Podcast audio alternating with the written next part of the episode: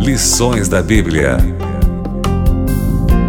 Olá, amigo da Novo Tempo. O programa Lições da Bíblia está começando com muitas novidades para você. Porque hoje estamos começando uma nova temporada aqui no programa, onde vamos estudar com bastante profundidade o livro de Daniel. E no programa de hoje, você vai ver que Jesus é o centro de todo o livro de Daniel. Vamos estudar sobre a estrutura do livro de Daniel e vamos entender que Deus também é o Senhor do tempo. Por isso, o livro de Daniel é considerado também um livro apocalíptico. Esses temas nós vamos estudar com profundidade e nós queremos que você não saia daí, porque o programa está começando. Dois pastores estão visitando o programa nesta semana e nós damos as boas-vindas a eles. Eles são professores de teologia, o pastor Isael Costa e o pastor Pablo Rotman. É isso, pastor? Uma alegria receber os amigos que estão vindo da Faculdade Adventista da Bahia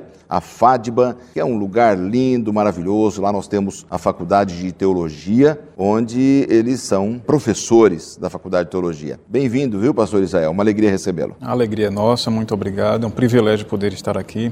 Que a mão de Deus seja sobre nós, né? Amém, amém. Também o pastor Pablo, alegria recebê-lo, viu? Prazer estar aqui neste programa, que esse é um momento muito especial que nós possamos, através de Daniel, nos aproximar de Deus. Amém. Pastor Pablo tem uma característica, é chileno, não é? Chileno. Representante aqui do Chile no Brasil, dando aqui as aulas de teologia. Mas, amigos, o tema é muito importante. Nós queremos fazer uma oração e você que está em casa acompanhando, convidamos a você para orar com a gente agora, para entrarmos no tema de estudo do livro de Daniel, como é esta nova temporada.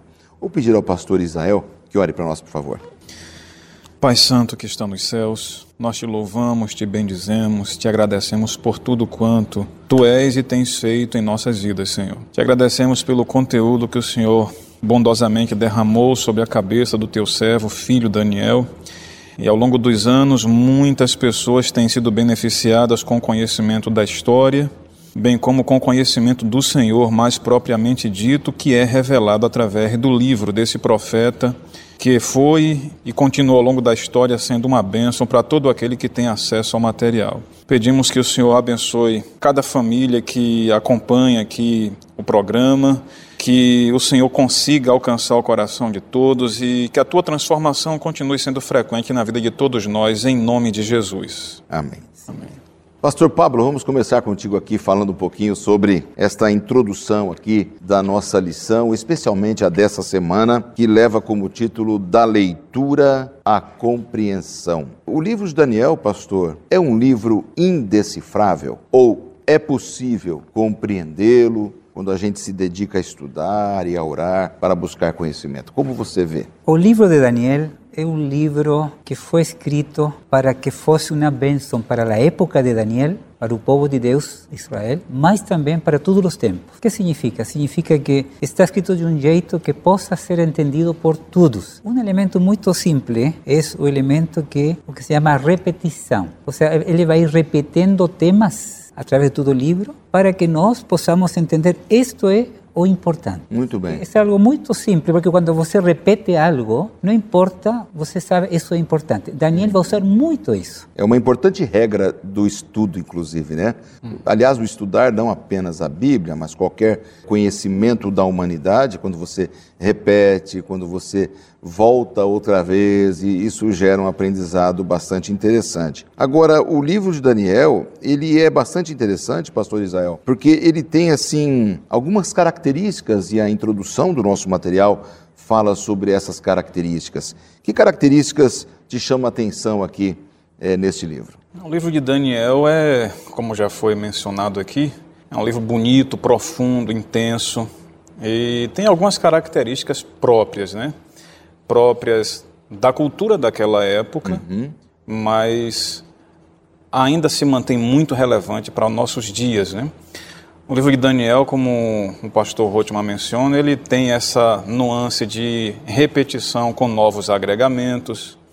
É um livro que tem uma estrutura que não é muito semelhante à maioria das estruturas assim nossas contemporâneas ocidentais de introdução, desenvolvimento, conclusão como que coisas sequenciadas. Ele tem estruturas que acabam sendo como que uma simetria reversa, né? Tem muita poesia combinada com narrativa. Ele acaba não sendo apenas um livro de profecia, como as outras profecias no Antigo Testamento, as clássicas. clássicas. Uhum. Acaba tendo também forte nuance escatológico, apocalíptica, né? Enfim, dentre muitas outras coisas, a maneira como Daniel influenciou a história e vem influenciando hoje ainda muitas vidas, né? Isso é marcante em todo o livro. Sobretudo a figura intensa de Deus, de Cristo revelado ao longo do livro, né? em sua soberania, em sua grandeza, em sua sabedoria e seu interesse salvífico que é presente em todos os estratos. Tanto o intento de salvar monarcas, como também de salvar pessoas comuns. Uhum. Então é um livro que a soterologia, a vontade de Deus alcançar, né, sua missão, alcançar o pecador se percebe em todos os estratos da sociedade. É, é um livro de uma estrutura assim interessante, né? Ah. Tem literatura, como você falou, uhum. tem narrativa, Exato. tem profecia apocalíptica, ah. né? escatológica. Uhum. Então ele é bem amplo, bem. Tem um detalhe importante também.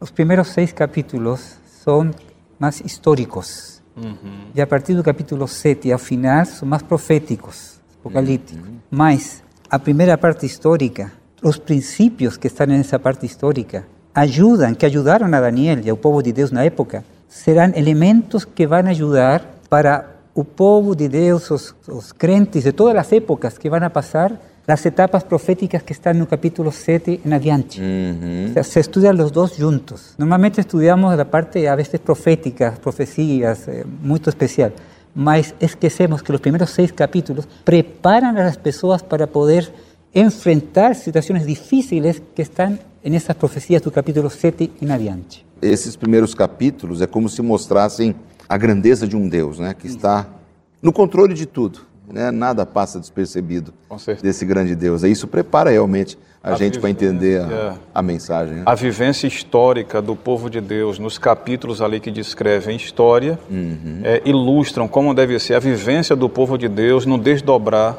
da marcha profética do livro, né?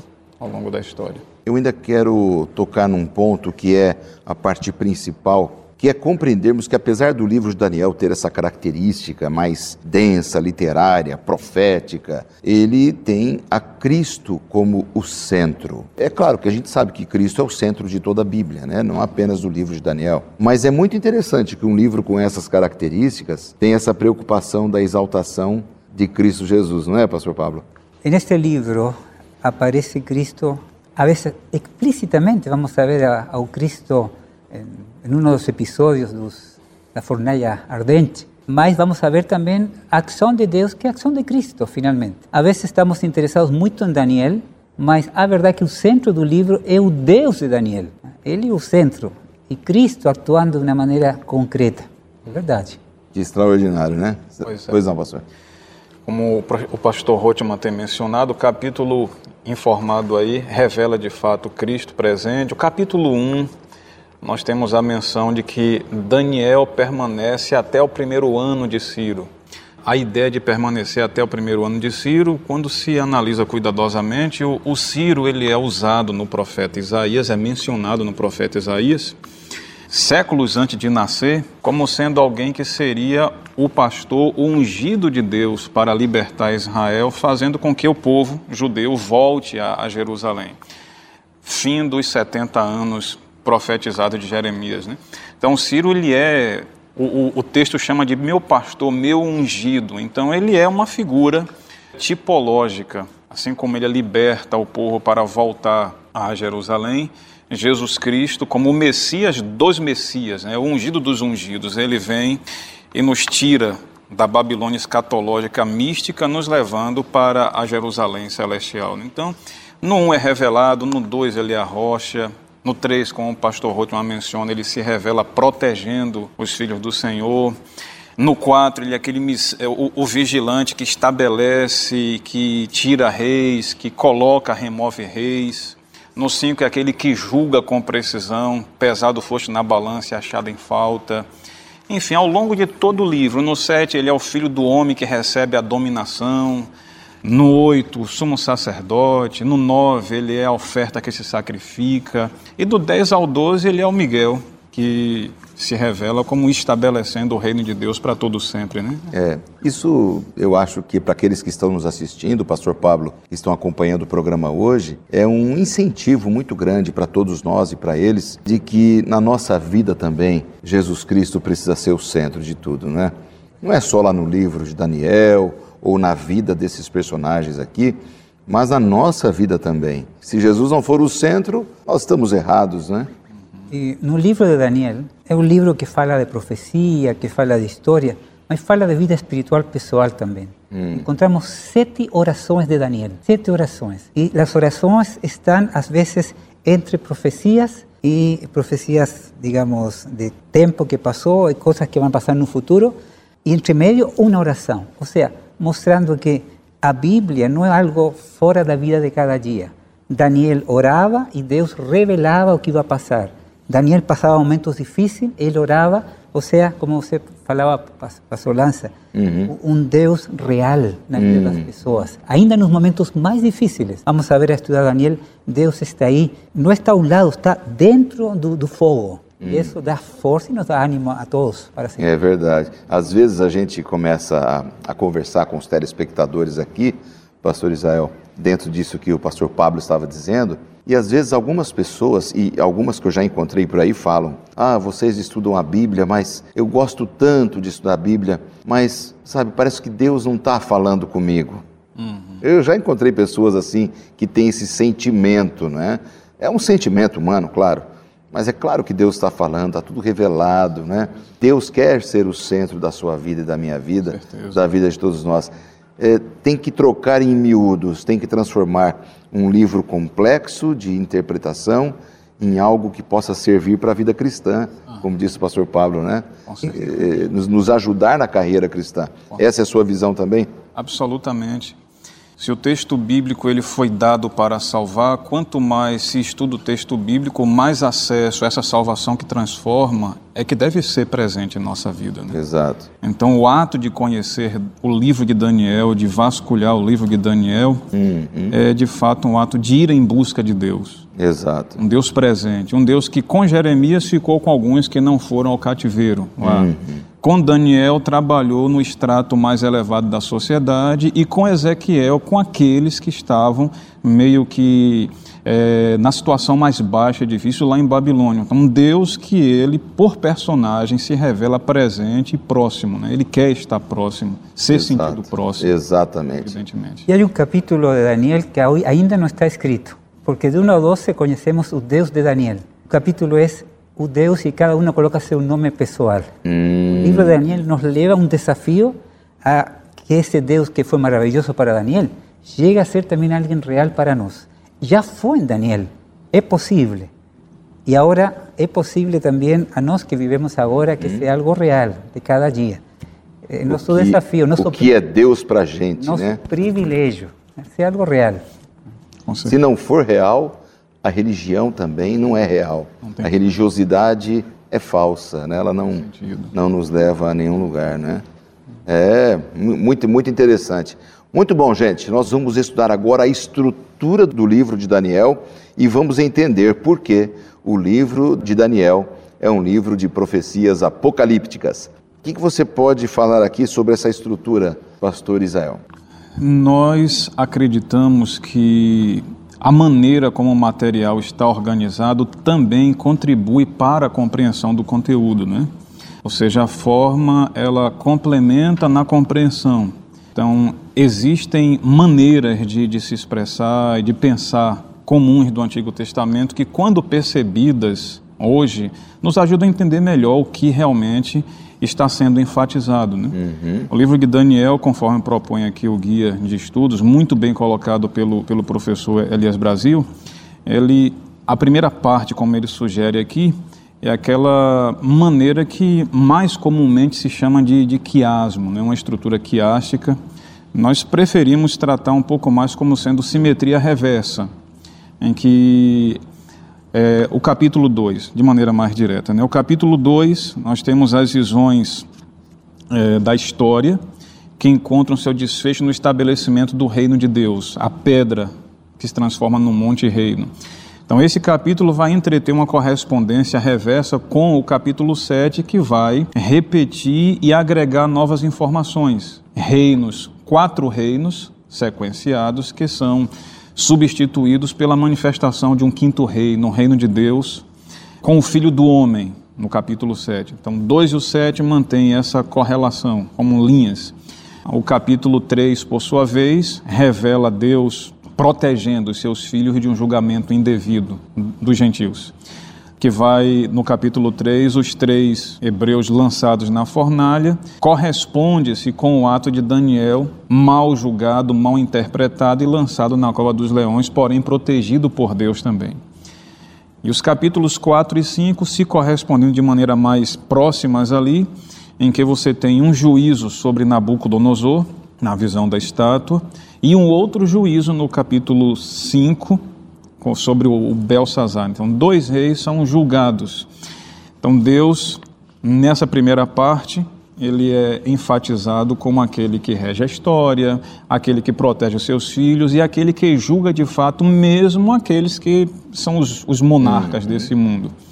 E o interessante é que, quanto à ideia de juízo, nos dois monarcas, um juízo acabou, graças a Deus, sendo redentivo, corrigiu Nabucodonosor. E um outro juízo, lamentavelmente, não se consta a menção de alcance de redenção, mas de uma mão que, que julga e que revela que o Belsazar foi pesado e achado em falta. Então, mesmo nisso, mostra que o juízo ele tem essa ênfase de corrigir redimir a pessoa, como foi o caso do Nabucodonosor. Né?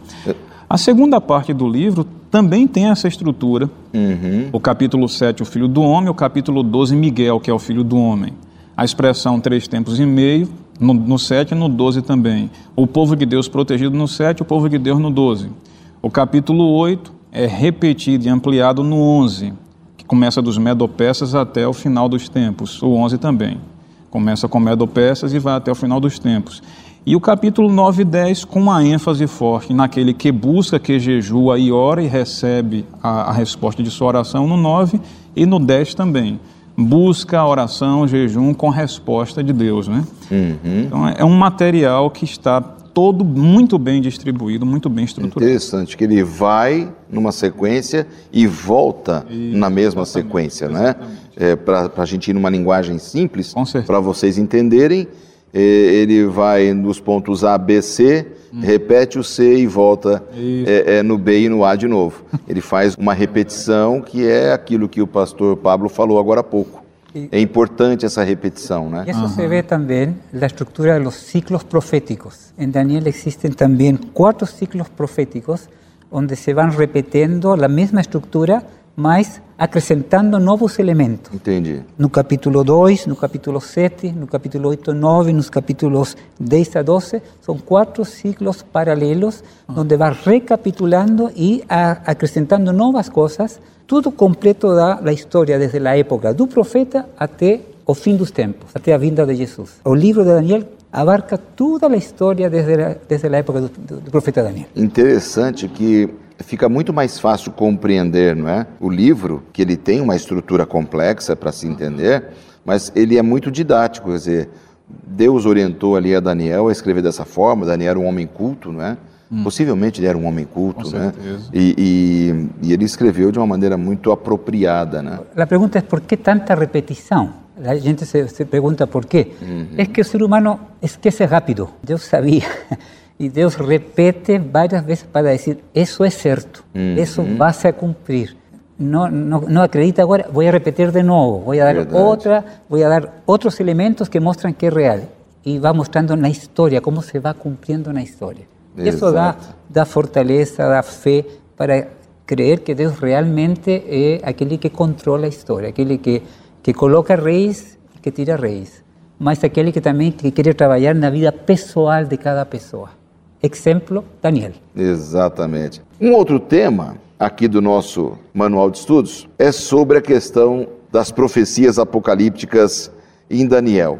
Aliás, agora há pouco O pastor Israel eh, falou um pouquinho sobre profecias clássicas e as profecias apocalípticas. Eu queria que a gente definisse bem isso, para que o nosso telespectador não fique assim sem entender.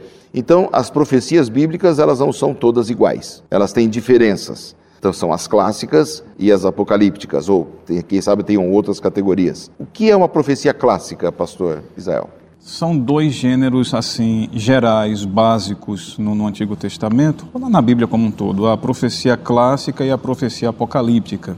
A profecia clássica, ela acaba tendo algumas subdivisões, mas tem profecia clássica, gênero palavra de juízo, gênero palavra de salvação, gênero relato vocacional, tem eh, por ação simbólica. São profecias que não trabalham com um simbolismo muito profundo, muito intenso, é, são com, com elementos normais. Um exemplo, uma profecia clássica Jeremias, quando ele vai ao oleiro com a ordem que Deus dá, ele vê o oleiro manipulando o barro, fazendo um vaso, e o vaso se quebra, e depois disso daí ele pede que seja feito um outro vaso.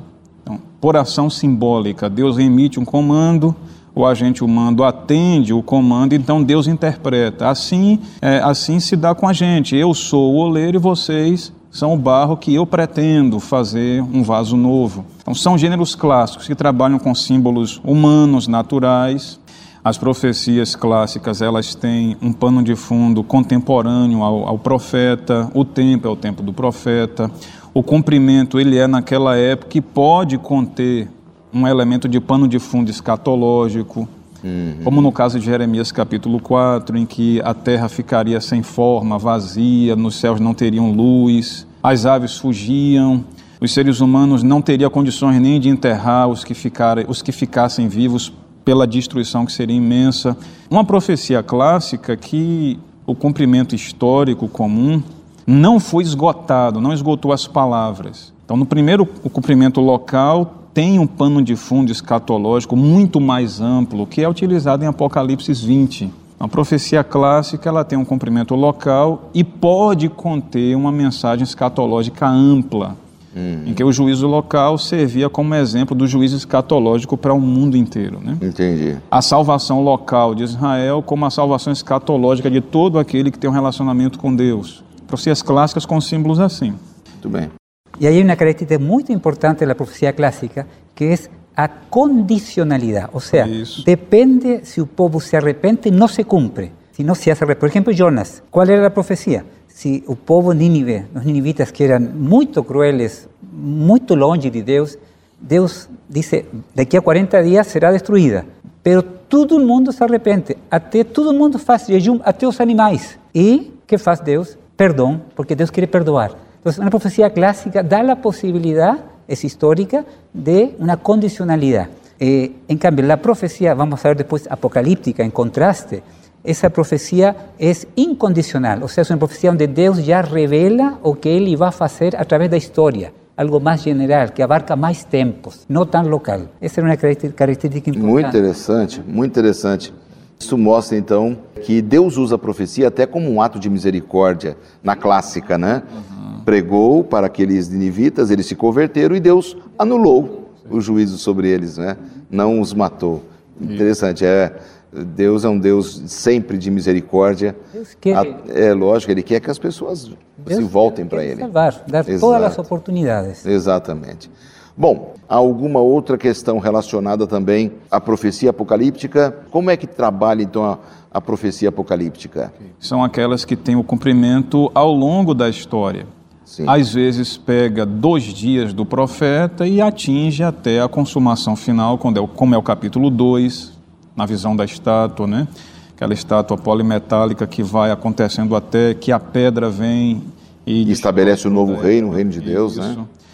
Tem às Ou vezes... seja, uma profecia dessas é milenar, né? Exatamente. Séculos e séculos. Exatamente. Né? Ela vai se desdobrando ao longo da história, não em um hum. lugar, em um evento único, mas em todo é, a marcha histórica como um todo. Tem também o capítulo 8 que pega um pouco à frente dos dias dos profetas, do profeta Daniel e vai até o final. E a profecia apocalíptica às vezes pega até antes do profeta, passa pelos dias dele e vai até o final, como é o caso do capítulo 12 de Apocalipse, né? Sim. A visão em que tem o evento pré-manifestação de Jesus Cristo, que a mulher, símbolo, reino, igreja de Cristo, está no ato de gravidez, quando ele ainda vai aparecer no mundo Jesus. Pega dos dias apostólicos ali, quando ele, o evento Cristo acontece, ele ascende aos céus e, e vai ao trono de Deus. Fala dos 1260 dias que o estudo vai revelar que se trata de anos, né, da Idade Média, o dragão perseguindo a mulher ao longo desse período. E depois dos 1260 dias ou anos proféticos, vem a menção de um remanescente no tempo do fim que guarda os mandamentos e a fé em Jesus, o testemunho de Jesus. Você tem profecia apocalíptica que ela faz isso, às vezes dos dias do profeta para o final, às vezes um pouco à frente, às vezes antes, mas perpassa toda a história. Uhum até o desfecho completo, né? É o mais importante entender que a profecia clássica ela é diferente Isso. da profecia apocalíptica, ah. né? É, e é bom a gente ter essa visão, porque como é a primeira lição dessa nova temporada, a gente tem que ter essa compreensão, Isso. que vamos nos deter muito na questão da, da visão apocalíptica, né? Do, da profecia é interessante que os símbolos da profecia apocalíptica a mesma Bíblia vai ajudando para entender os símbolos. Uhum. Às vezes a gente se diz que, que tanto símbolo, tanta imagem, tanta animais eh, especiais, mas o mesmo texto ou a vezes outros textos vão complementando porque a Bíblia se, ela mesma se vai entendendo. Uhum. Por quê? Porque uma mensagem, uma revelação para que as pessoas possam entender. Por isso que há essa, essa possibilidade de entender os símbolos. Ou seja, até esses animais estranhos da simbologia das profecias apocalípticas tem uma forma de se compreender, tem uma linguagem interpretativa que os revela para a gente poder saber a que se refere. Há um é correspondente histórico que claramente se nota que de uhum. fato está relacionado a esse símbolo em si. Né? E a Bíblia fala sobre isso. Com certeza. Essa interpretação das profecias, elas são muito importantes, o estudo da simbologia, né? Uhum. Para a gente poder realmente entender o que Deus está querendo dizer ali. No nosso manual de estudos aqui, nós temos aqui um tema bastante interessante e ele é estrutural também nessa primeira lição da temporada, que é sobre o calendário de Deus. A gente percebe aqui que são quatro as formas de se interpretar as profecias. Nós temos o idealismo, o futurismo, o preterismo e o historicismo. Qual é a base para podermos interpretar? Qual delas nós vamos usar aqui no programa? e o livro de Daniel também trabalha em cima disso para podermos entender melhor as profecias.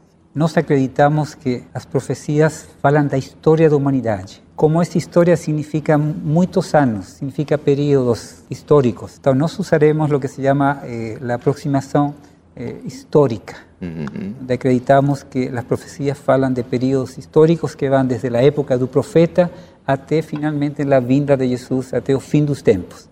Esa sería la escuela que nos usamos. Hay también algunas escuelas, como lo que se llama la preterista, que la profecía coloca todo en un pasado, o sea, ya en la época del profeta. Otras futuristas, todo solamente se cumple al final. Hay idealista, donde la verdad es que no hay cosas históricas, son luta de fuerzas espirituales del bien, fuerzas del mal. Mas creemos que de las características del libro de Daniel y de la profecía apocalíptica, nossa aproximação histórica eh, corresponde a um Deus que trabalha na história da humanidade. Uhum. E na sua visão, pastor Israel, por que é tão importante termos a visão historicista no estudo das profecias? Como vem sido mencionado pelo professor Rothman, nota-se Jesus ele a, a, faz um, uma abordagem historicista do livro de Daniel. O apóstolo Paulo menciona o livro de Daniel em 2 Tessalonicenses capítulo 2, como sendo algo que vai se cumprir ao longo da história, não meramente no passado, uhum. conforme os preteristas propõem, e nem tampouco apenas no, futuro, futuro, como é. o futurismo dispensacionalista que sugere que Deus tem dois povos. Uhum. O Antigo Testamento é um material com profecias apenas para o Israel e a igreja cristã no Novo Testamento é um outro povo de Deus em um intervalo, numa lacuna em que profecias do Antigo Testamento vão ter um cumprimento lá no futuro apenas com Israel, né? como se Deus ele cometeu um deslize e colocou a igreja na lacuna e volta para Israel de novo. Mas o historicismo, por sua vez, ele enxerga o cumprimento ao longo da história do povo de Deus, tanto passado, presente quanto futuro, né? É uma abordagem que encontra maior respaldo no texto bíblico e na história, né? Uhum. Eu me lembro que anos atrás estava começando a ler o livro de Daniel. Eu quedei impressionado com essas profecias que falavam de a data exata da vinda do Messias, o lugar onde ia nascer, uhum. tudo preciso, como Deus ele falou da história séculos antes, se foi cumprindo tudo exatamente. Isso. E isso dá também uma confiança de que como já se cumpriu, as profecias que vêm no futuro se vão cumprindo também. Uhum, exatamente. Nesta visão, por que, que o livro de Daniel ele é tão relevante para a gente que vive hoje no hum. mundo pós-moderno? Ele é tão contemporâneo, apesar de ter sido escrito uhum. há tanto tempo. O livro de Daniel mostra que Deus ele tem o controle de tudo sob suas mãos ele contém a marcha da história sob o seu controle. É um livro que diz que algo teve um começo, e se o que teve o início e veio acontecendo ao longo da história sem obstáculos suficientes para dizer que não vai continuar acontecendo, se o que veio acontecendo até aqui é o cumprimento, o que está proposto para o futuro também é. E a vida dependente de Daniel e dos seus amigos, a vida dependente de Deus, constitui esse modelo para nós que vivemos hoje e ao longo de toda a história, né? Uma vida dependente de Deus, resoluta, firme pelo que é direito, independente da cultura e da circunstância em que estejamos vivendo. Nós não podemos abrir mão dos nossos princípios porque nós sabemos que acima do humano está o juiz maior. Daniel, Deus é quem me julga, Deus é meu juiz. Então, Independente do lugar e da circunstância, eu pertenço a Ele e é a Ele que eu vou prestar contas de minha vida. Uhum. Então é um livro nesse segmento aí, fora do comum, para a relevância dos nossos dias. Em um mundo atual onde nós não sabemos o que passará no futuro, onde a gente anda preocupada por todo o que passa, Daniel disse: Deus está ao controle. Deus está ao controle. Deus coloca reinos. Deus não vai deixar que o mundo seja destruído. Deus vai intervir, Daniel vai falar, finalmente o reino de Deus vai vir, e Deus tem um plano maravilhoso de recomeçar tudo de novo em um mundo onde haverá felicidade, paz, não haverá mais morte e sofrimento. Ou seja, é um livro de esperança para nós e para nossos tempos. Para nós que vivemos o tempo do fim, fala muito ao coração, não é? Podemos confiar em Deus e o livro se torna relevante por isso. Gente, essa foi só a primeira semana. Na semana que vem, os nossos dois amigos retornam, porque nós temos mais assuntos importantes do livro de Daniel para estudar com vocês. Nós nos vemos na próxima semana. Você ouviu Lições da Bíblia